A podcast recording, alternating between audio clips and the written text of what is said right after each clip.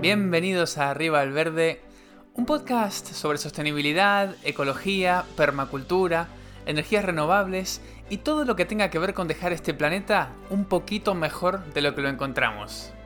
Soy Cristian y en cada episodio charlo con un experto para que nos cuente su forma de ponerle un poco más de verde a la vida.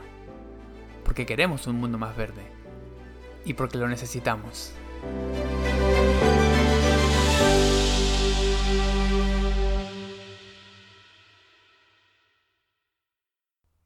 Bueno, bienvenidos a un nuevo episodio. Hoy es un episodio muy especial porque es el primero que hago eh, cara a cara con la persona, con el invitado. Normalmente los hago a través de internet. En este tengo la posibilidad de venir a, visitar a, nuestra invitada de hoy en un lugar maravilloso que me acaba de mostrar, muy bonito, muchas gracias. Eh, Gisela Mir, formadora en permacultura de Fenicorus. Bienvenida. Gracias, buenos días. ¿Lo he dicho bien? ¿Fenicurus? Fenicurus. Fenicurus. Sí, Qué interesante. Bueno, ya me vas a contar qué significa. Eh, pero bueno, hoy vamos a hablar de bosque de alimentos, este concepto de bosque de alimentos o bosque comestible. Tenemos ya un episodio con Santi Soto donde hablamos de las bases de bosque de alimentos eh, y hoy me gustaría continuar con esta charla, eh, profundizar en ciertos temas porque es un, bueno, es un tema que da para muchísimo, no para un solo episodio ni dos, sino que podríamos hablar un montonazo. Antes de meternos de lleno en este, en este mundo, lo que me gustaría preguntarte, Gisela, es, de una manera resumida, eh, ¿quién es Gisela Mir y cómo llega a estar hoy conmigo hablando de este tema? ¿Cómo, bueno, sabemos que tienes un libro del que ya vamos a hablar, que se, que se especializa en bosque de alimentos, ¿no? Pero que nos cuentes un poco para la audiencia que a lo mejor no te conoce, eh, ¿quién es Gisela? Qué pregunta más difícil. bueno, de aquí en adelante todas son cada vez más fáciles, no te preocupes. Bueno, yo vengo de un campo completamente distinto. Inicialmente mm, estudié historia del arte, trabajé como técnica de cultura, en fin, eh, como guía de turismo, he trabajado en muchos temas que no tienen nada que ver. Y hace, en el año 2009, decidí probar una cosa distinta durante un tiempo corto. Mi idea era hacerlo durante un tiempo corto y me fui a hacer de voluntaria en una granja en Gales. Y a partir de aquel momento el ámbito de la agricultura, de la permacultura me interesó, me sedujo, me estuve autoformando y practicando. Y hasta hoy en día. Ahora, hoy en día, ¿qué soy? Pues ahora junto con mi compañero Mark Biffen, pues eh, creamos hace tiempo el proyecto de, de, Fenicurus y nos dedicamos a la formación en permacultura, en agricultura natural, en plantas comestibles, en bosque de alimentos, por supuesto, jardines comestibles, etc. Y también nos dedicamos al diseño y al asesoramiento en este mismo campo. Muy bien. Quizás no lo vaya a decir ella, pero lo voy a decir yo, eh, una experta en el mundo de la permacultura, de los bosques de alimentos, eh, así que es una alegría enorme poder estar hoy haciéndote estas preguntas y, en este entorno maravilloso que es tu propio, tu propio bosque de alimentos. Me gustaría empezar, la primera pregunta relativa sí, al bosque de alimentos es, ¿cuál es tu definición? ¿Cómo le explicarías a alguien que nunca escuchó el concepto de bosque de alimentos, no sabe lo que es? ¿Cómo le explicarías a una persona, un bosque de alimentos es esto? Vale, la definición técnica podría ser, y así hablando con unas palabras, un poco palabrotas, ¿eh? diríamos que es un sistema perenne, multifuncional y multiestratos. Dicho más llanamente, porque esto suena muy genérico, ah, más llanamente nos podemos imaginar un espacio en que hemos plantado árboles, arbustos, plantas bajas, lianas, es decir, imitamos un poco las diferentes alturas presentes, los estratos que se llaman en un bosque. En un bosque natural, donde crecerían plantas a distintos niveles y no solo esto, sino con distintas formas de crecimiento, porque en la naturaleza vemos cómo las plantas crecen buscando la luz y el aprovechamiento máximo sobre todo de la luz, pero también de los nutrientes, a través de las raíces, y se complementan entre ellas para un aprovechamiento máximo de los recursos que existen. ¿no? Eso lo encontraríamos en la naturaleza, pues es como si esto lo quisiéramos replicar en un espacio que nosotros hemos diseñado y hemos plantado, y eso sería un bosque de alimentos. en la vida diaria, cuando uno se pone a buscar ejemplos de esto eh, en su entorno, a mí no me ha resultado fácil de encontrar muchos bosques de alimentos. No sé si te pasa lo mismo. ¿Has visto muchos bosques de alimentos en, tu entorno? Nosotros estamos ahora en Cardedeu, en la provincia de Barcelona. ¿Has visto muchos ejemplos de bosques de alimentos o, es algo que, que, todavía es poco común? Y en ese caso, ¿por qué te parece que todavía no, no se ven tantos? Creo que es poco común. Sin embargo, también tengo que decir que yo no me he dedicado mucho a ir a visitar proyectos y de oídas sé que existen algunos. ¿eh? sé que en realidad en nuestro entorno inmediato no hay muchos. Quizá, por ejemplo, habiendo estado en Inglaterra, allí mm, el concepto llegó antes y hay algunos ejemplos ya más maduros de bosques de alimentos, porque quizá un poco el matiz sería este. Igual en la península ibérica se encuentran ejemplos, pero son bastante jóvenes. Entonces, claro, un bosque, el concepto bosque requiere un proceso de maduración para llegar a ser un sistema perenne. Entonces, ah, es interesante ver ejemplos maduros, ¿no? que tengan unos cuantos años. En Inglaterra he visitado unos cuantos, pero ya digo, tampoco nos hemos dedicado, mi compañero y yo, a sistemáticamente ir a ver muchos proyectos. Quizá hemos invertido más tiempo en experimentar en nuestro propio.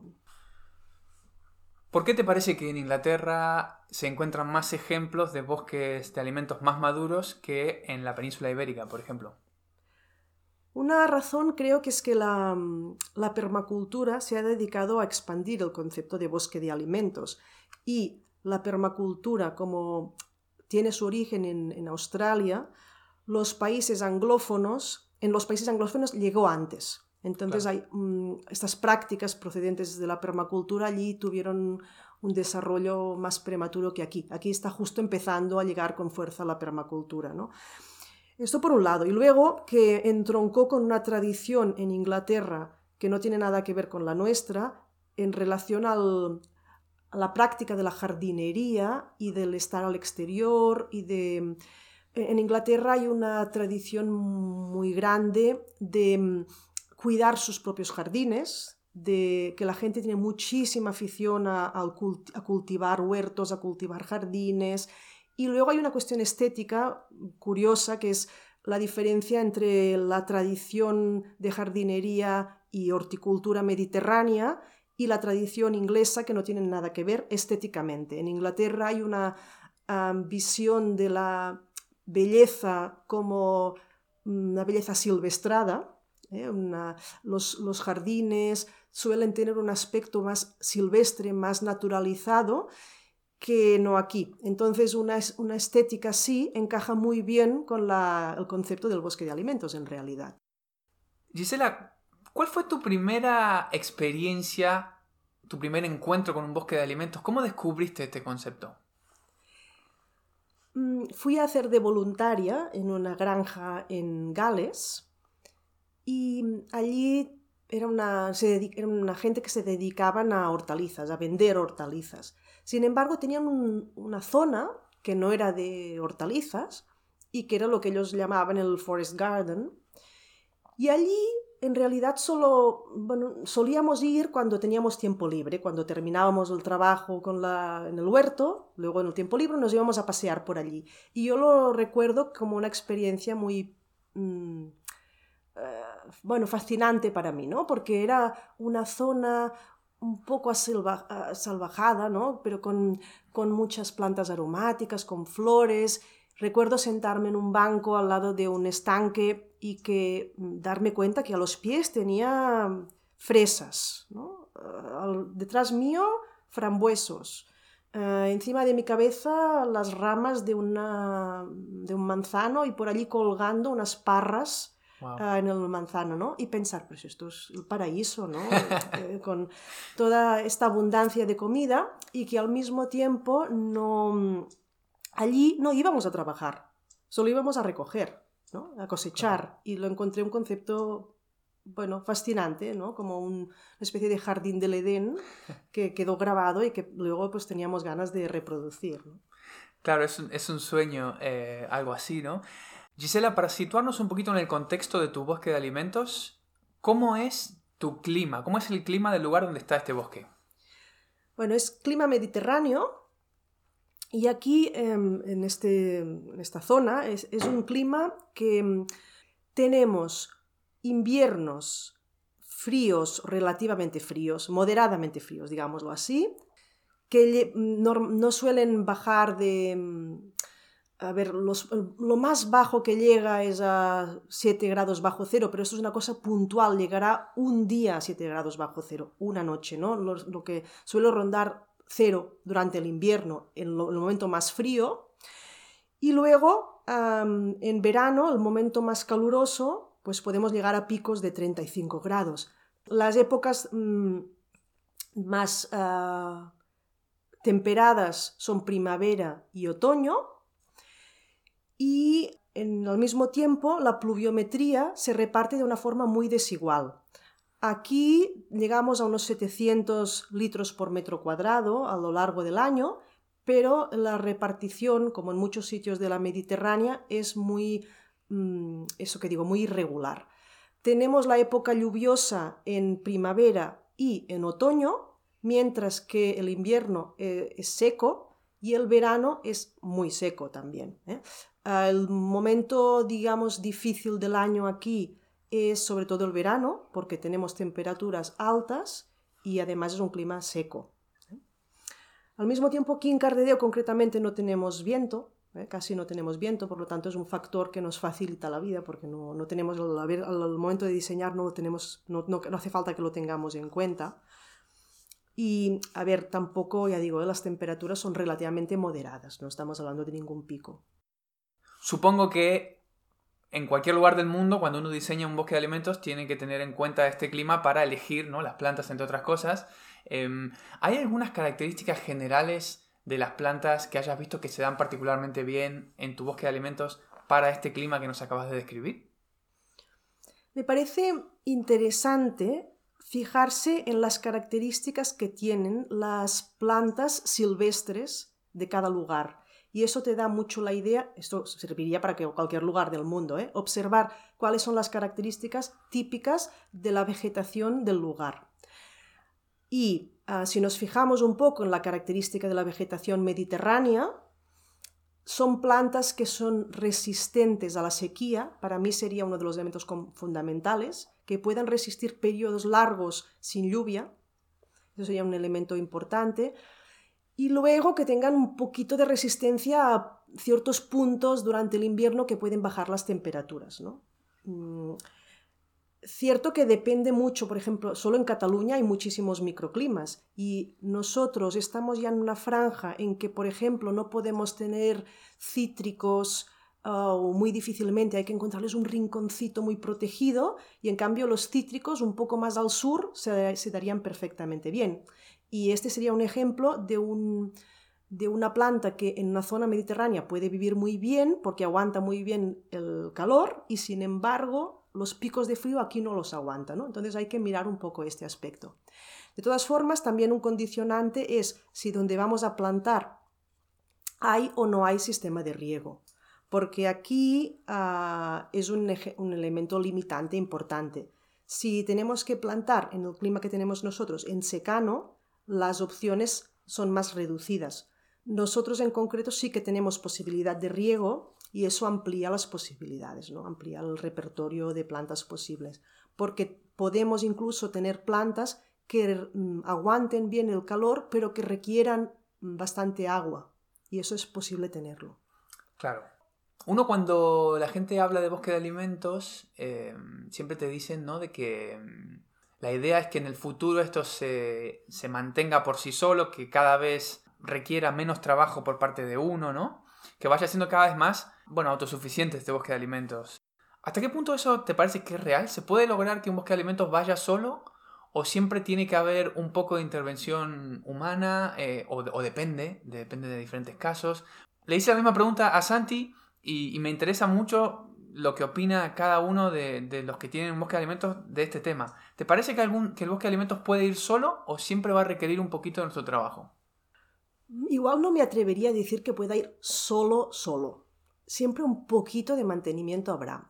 Para mí puede haber muchos grados de intervención dependiendo de qué es lo que querramos conseguir. Sí que es cierto una idea general que cuando empiezas te da mucho trabajo todo lo que es el diseño, primero de todo, muy importante, luego la plantación, y que con los años, estos tres primeros años igual tendrás mucho trabajo y que con los años cada vez tienes menos. Eso sería una línea general que creo que se da en todos los casos. Sin embargo, depende de qué modelo de bosque de alimentos querramos tener.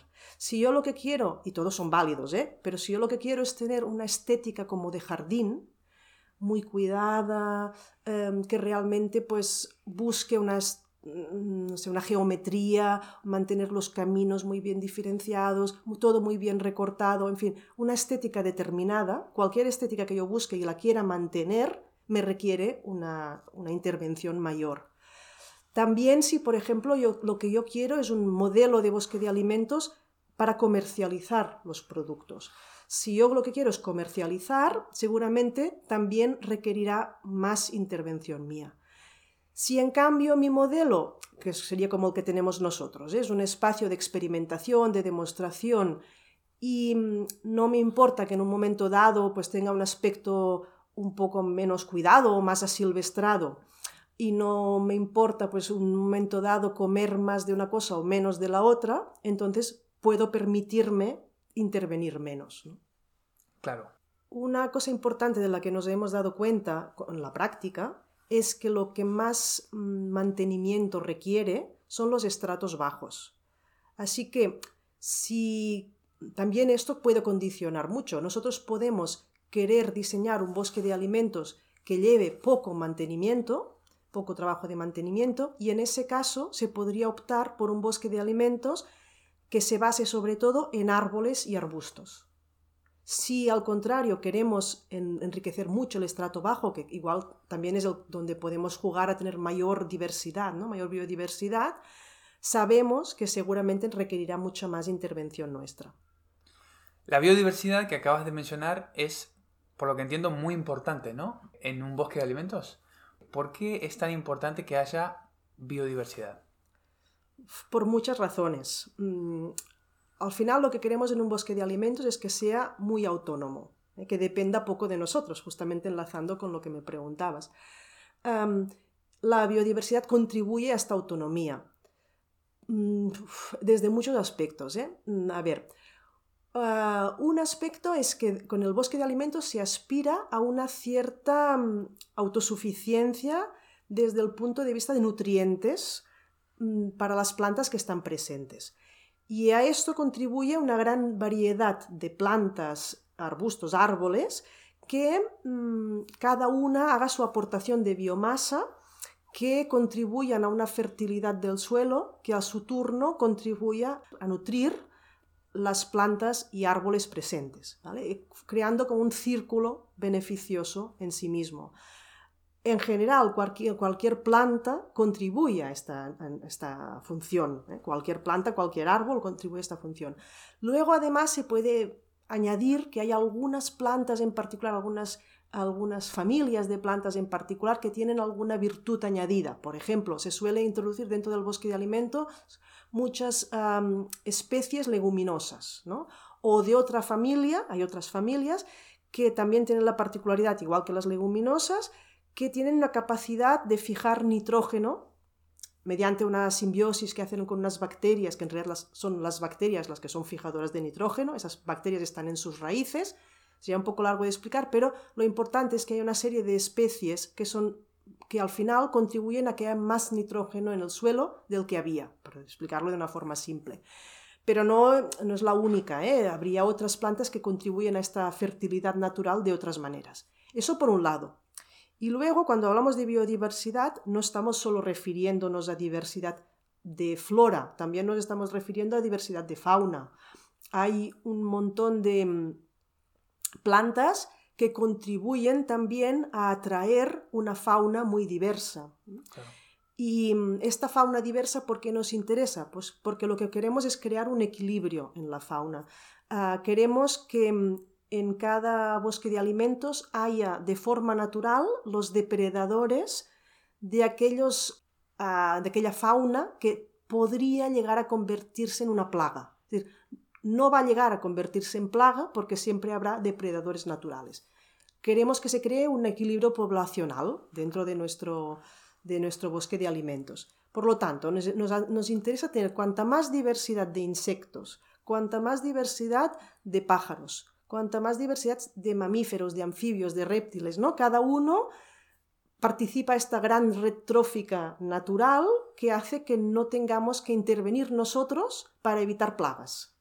Y luego, evidentemente, cuando hablamos de biodiversidad, también estamos hablando de diversidad de productos que nosotros podemos obtener de nuestro vergel, ¿no? Porque al final de nuestro bosque de alimentos o vergel queremos obtener alimentos variados, ah, queremos obtener fibra, queremos obtener mm, madera, queremos obtener setas, ¿eh? variedad de productos y al final queremos esta biodiversidad para, para poder tener rendimientos diversos.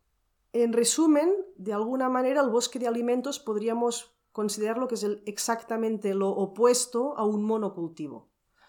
Un monocultivo tendríamos una única especie, ah, imaginemos un campo mm, extensivo de, un cereal o de un forraje o de un producto hortícola, mm, imaginemos pues un campo de coles. ¿no? Es muy fácil que cuando llega, digamos, una mm, mariposa de la col, aquello sea para un campo de cultivo de coles, sea el paraíso para la mariposa de la col. No hay nada mejor para poderse propagar. ¿no? Ah, luego tendríamos el modelo de un huerto que ya un huerto en el que un huerto ecológico en que ya los propietarios del huerto ecológico han procurado tener el máximo diversidad de hortalizas pero a cuántas especies podríamos llegar mm, pues en un huerto no sé, 15 especies distintas eh, y el bosque de alimentos sería como llevar esto al extremo, que podemos tener conviviendo 50, 100, 300 especies distintas. Bueno, tradicionalmente en un huerto se suelen plantar especies anuales, ¿no? que todos los años mueren y hay que plantarse otra vez. En vergeles de frutales eh, hay árboles frutales que viven muchos años. Hay diferentes tipos de plantas y todas ellas creo que tienen su lugar en el bosque de alimentos según entiendo. ¿Qué diferencia hay entonces para... Vamos a empezar desde lo básico. ¿Qué diferencia hay entre una planta anual, una vivaz, una perenne? ¿Qué tipo de plantas tenemos para elegir para nuestro bosque de alimentos? A ver, efectivamente, como lo has explicado ya tú un poco, la idea es que las plantas, hay plantas anuales, hay plantas bienales, hay plantas vivaces y perennes. Las plantas anuales son plantas que viven una sola temporada y efectivamente muchas de las hortalizas que tenemos en un huerto son anuales. Las plantas bienales también tienen un ciclo determinado y, cerrado, que es que duran dos temporadas. Es decir, llegan a pasar, el llegan a pasar un invierno y luego del, invierno florecerán y terminarán su ciclo. Hay algunas de las hortalizas que tenemos habituales en el huerto que son bienales. ¿eh? Por ejemplo, pues, no sé, las, las acelgas son bienales, las zanahorias son bienales, si no nos las comemos, ¿no? que terminarán el ciclo, etc. Luego tenemos las plantas vivaces y perennes, que son plantas que viven varios años viven más de dos años, entonces se clasifican como vivaces y perennes. Las plantas perennes son aquellas que todo el año tienen una parte que está viva, que la podemos percibir como viva, ¿vale? Y en cambio las vivaces son plantas que durante la época crítica, depende de qué lugar del mundo, pues será época crítica, será el verano porque será demasiado caluroso o el invierno porque será demasiado frío, aquella, la estrategia de supervivencia de aquellas plantas es que dejan morir, podríamos decir, toda su parte aérea, toda la parte que nosotros veríamos, la parte aérea desaparece y solo persiste la parte subterránea, en forma de bulbo, de raíz, de rizoma, de lo que sea. Y cuando llega ah, otra vez una época climáticamente propicia para la planta, la planta rebrota. Entonces, en un bosque de alimentos podríamos tener todas estas variedades de plantas. ¿eh?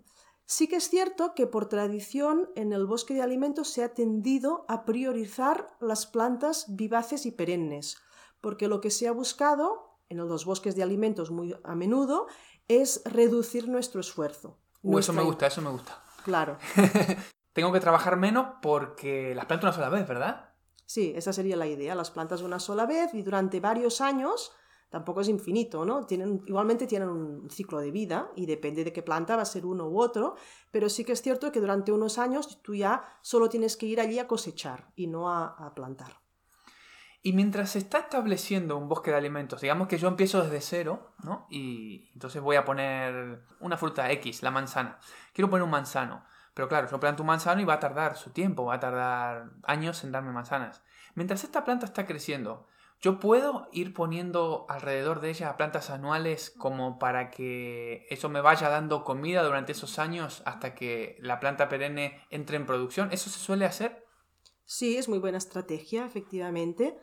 Dentro del momento que tú diseñas, una de las cosas que tienes que diseñar, y es un poco la dificultad que tiene el bosque de alimentos, es que tienes que diseñar en el espacio y en el tiempo. Y tienes que pensar que al principio tendrás unos arbolillos muy pequeños que te darán muy poca sombra y que ocuparán muy poco espacio y tú tendrás todo aquel espacio disponible, incluso te puedes permitir durante los primeros años de tener huerto, huerto tradicional, con las hortalizas ah, típicas que requieren sol, porque los árboles aún son muy pequeños, y con el tiempo eso va a cambiar. Y sí que es una buena estrategia ir plantando pensando mm, en esta disponibilidad de los espacios y de la distribución de la luz y las sombras en el tiempo. ¿no? Hablando del tiempo, ¿qué cosas has observado que van cambiando a medida que madura este bosque de alimentos? ¿Qué, qué ves diferente de cuando empezabas? Bueno, un aspecto es lo que ya hemos comentado, de que cada vez requiere menos mantenimiento y requiere menos mantenimiento porque las plantas que hemos plantado inicialmente van ocupando su espacio. Y cuanto más espacio ganan, menos espacios queda para plantas que nosotros no deseamos tener. Eso por un lado. Luego también podemos matizar qué plantas no deseamos tener y cuáles sí, porque también eso nosotros hemos ido cambiando de posición y hemos descubierto las bondades de las plantas espontáneas, ¿eh? pero bueno, eso sería otro tema. Luego, mm, por lo tanto, sí que hay un menos trabajo de deservado, digamos, en el momento en que las plantas van ocupando su espacio. ¿Qué más? Ah, también, bueno, claro, con los años se ve una evolución del suelo, una mejora del suelo cada vez más mm, con un porcentaje de materia orgánica que se puede percibir directamente, mm, más, más elevado se mantiene un, suelo mm, no compactado, ¿eh? se puede penetrar fácilmente el dedo si intentas meterlo, o sea que se ve que hay una mejora de la estructura y de la calidad del suelo. Se puede observar una mayor diversidad de fauna, pues cada vez pues, veremos más ah, pájaros, insectos, ah, mariposas que son muy indicativas, Luego también hemos observado, y eso no sé, no sé si lo sabía explicar muy bien el por qué, pero es verdad que cada vez tenemos que regar menos. Nosotros tenemos una parte de nuestro bosque de alimentos que eh, tiene sistema de irrigación mm, permanente, o sea, tenemos unos, tubos de riego por, goteo que se pueden activar si los necesitamos, pero cada vez estamos regando menos y vemos que hay una resistencia. Bueno, la lógica te diría que es porque, claro, las plantas, estamos hablando, la mayor parte son plantas perennes, árboles, arbustos y plantas bajas, pero perennes, cada vez van eh, enraizándose mejor y requieren, tienen menos necesidad de riego, ¿no? Y ese es un aspecto también muy interesante. son, son todo ventajas. Una pregunta que no sé si tiene una respuesta fácil, pero mm, ¿hay un año en el que veas que el bosque de alimentos surge, digamos, o sea, yo, planto mis árboles, mis arbustos, etcétera, en el año cero.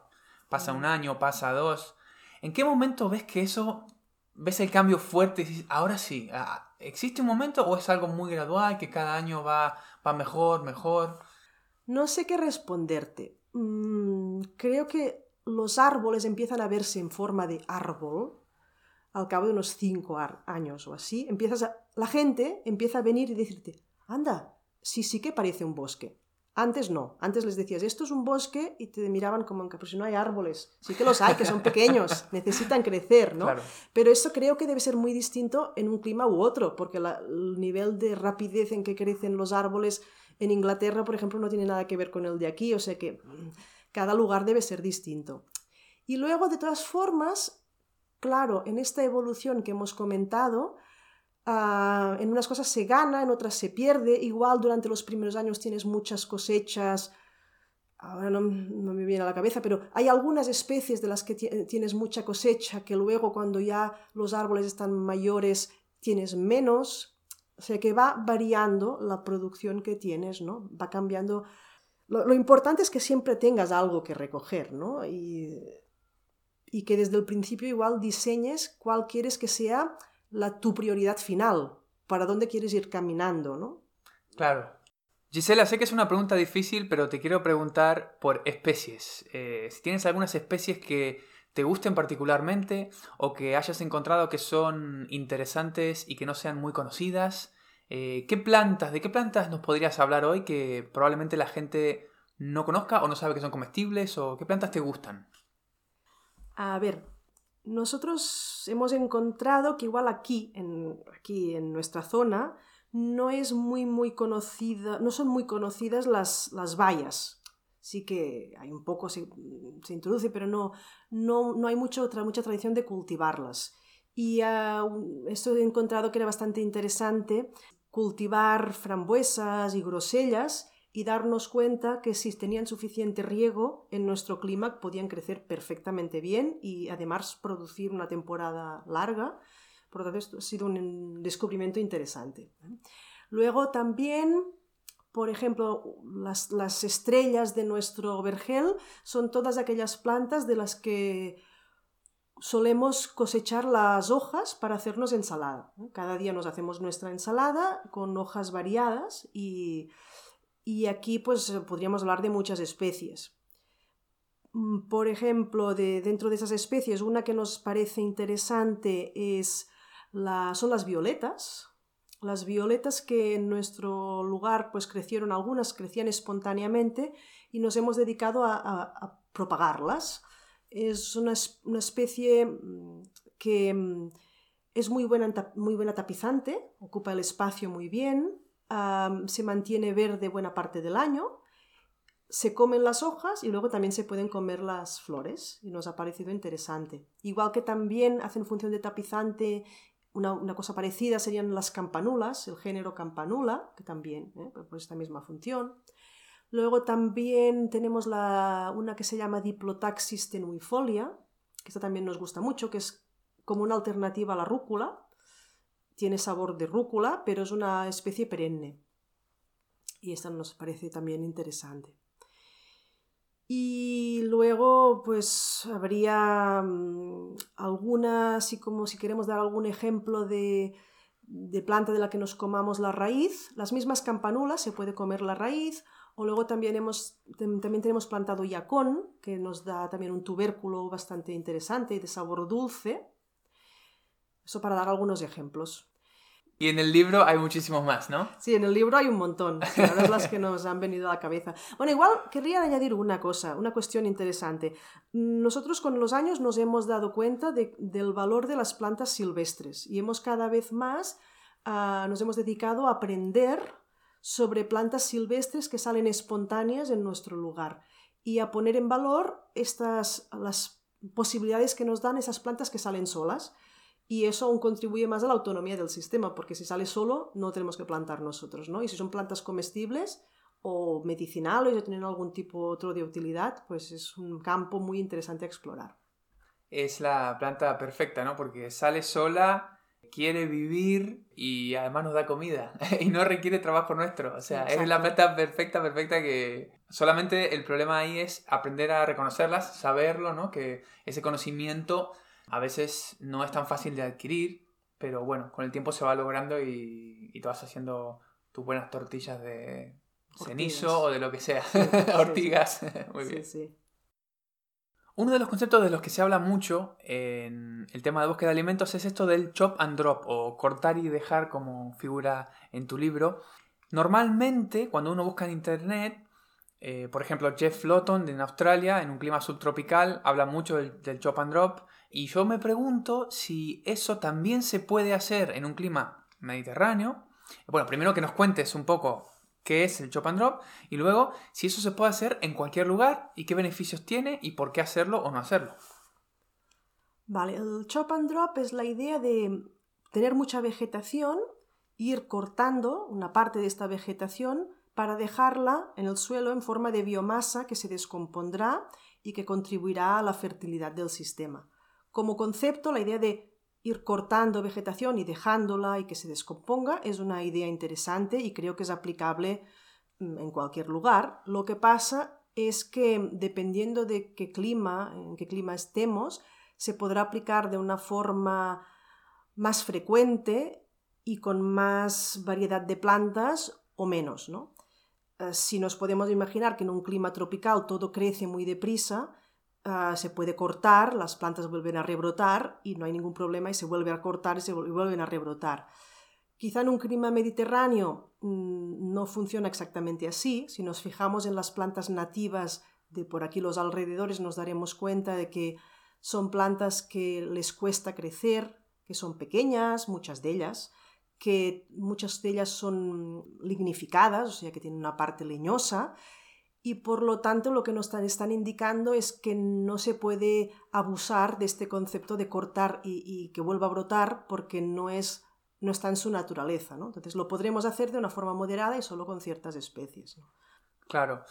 Y hablando de, bueno, de diferentes cosas que se pueden hacer y qué cosas hacer qué cosas no hacer, ¿Hay ciertos errores que veas que normalmente la gente comete cuando comienza esta aventura del bosque de alimentos o incluso antes de comenzarla, a lo mejor en la fase de, planearlo? Em, ¿Cuáles son los errores que le recomendarías a la audiencia que no cometiera a la hora de planear y ejecutar un bosque de alimentos? Yo diría que estaría bien conocer muy bien, informarse muy bien de cuál es el clima y las características concretas del lugar donde estamos y ser realistas con esto, porque uno de los errores típicos es mm, hacer una lista de reyes donde nos proponemos plantar un montón de especies que no es realista que crezcan bien en nuestro clima. Entonces, ser, pensar en especies que pueden tener una buena selección de especies, esto sería básico, y luego mm, vigilar mucho con la distribución de las especies. ¿no? Un error común suele ser, por ejemplo, ah, plantar mm, los árboles demasiado juntos, porque cuando los vemos tan pequeños parece que, parece que queda mucho espacio vacío y tenemos tendencia a plantarlos demasiado juntos y luego creamos unos espacios muy sombríos y eso hace difícil que los estratos de, de abajo prosperen bien y esto es un error muy común.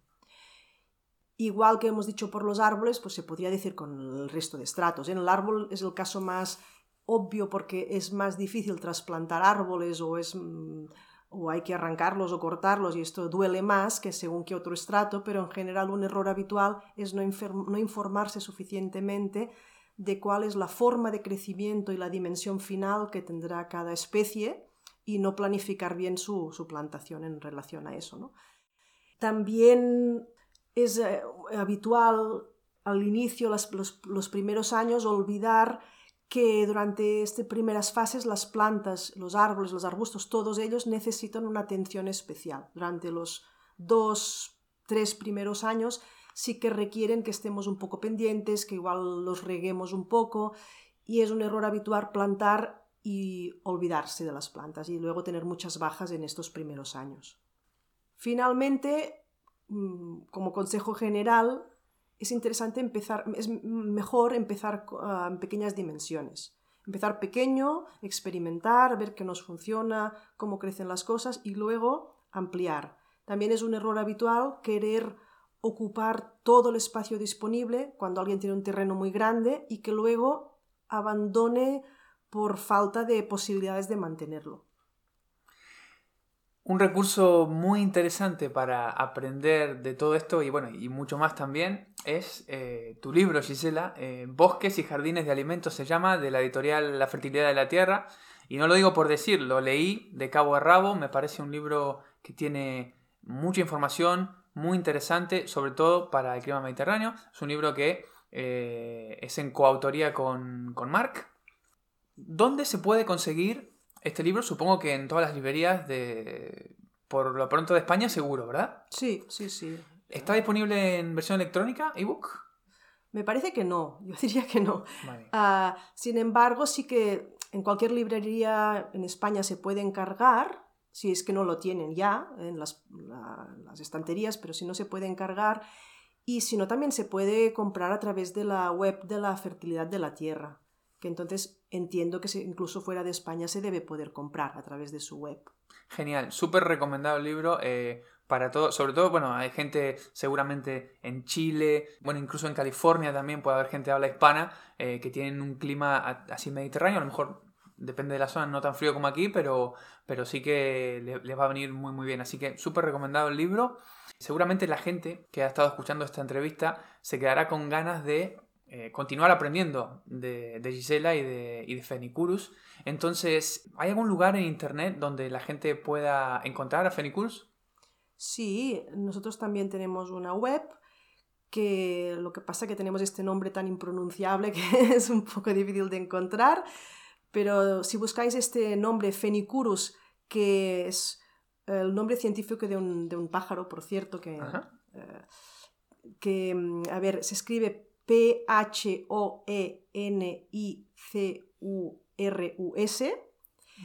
y pues esto, Fenicurus permacultura.org. Se la voy a poner fácil a la audiencia. Voy a poner un enlace en la descripción de, de este episodio, así pueden directamente hacer clic, no tienen que tomar notas. ¿Redes sociales? Sí, también estamos en Facebook y en Instagram. Bueno, fantástico. Eh, Gisela, te quiero agradecer muchísimo. También quiero agradecerle a Mark, que a pesar de que no está de este lado del micrófono, ha estado participando en esta entrevista. Hay muchísimo por aprender y me quedaría charlando aquí durante mucho tiempo más. Así que te lo agradezco un montón y hasta la próxima. Hasta la próxima, un placer.